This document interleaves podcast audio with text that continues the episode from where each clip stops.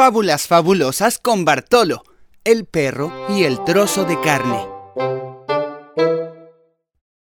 Había una vez un perro hambriento que siempre estaba buscando comida y meneándole la cola a la gente para que le diera algo. Un día encontró un trozo de carne grande y jugoso cerca de una casa.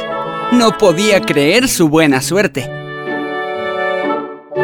Temiendo que alguien se lo fuera a quitar, agarró el trozo de carne con sus dientes y se fue corriendo a buscar un lugar solitario donde comerlo tranquilo.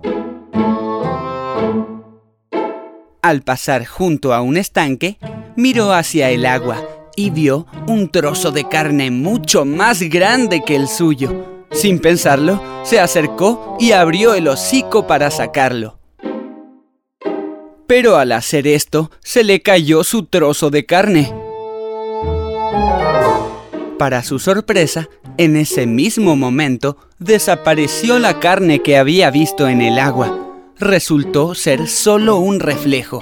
Por descuidar lo que tenía, el perro finalmente se quedó sin nada.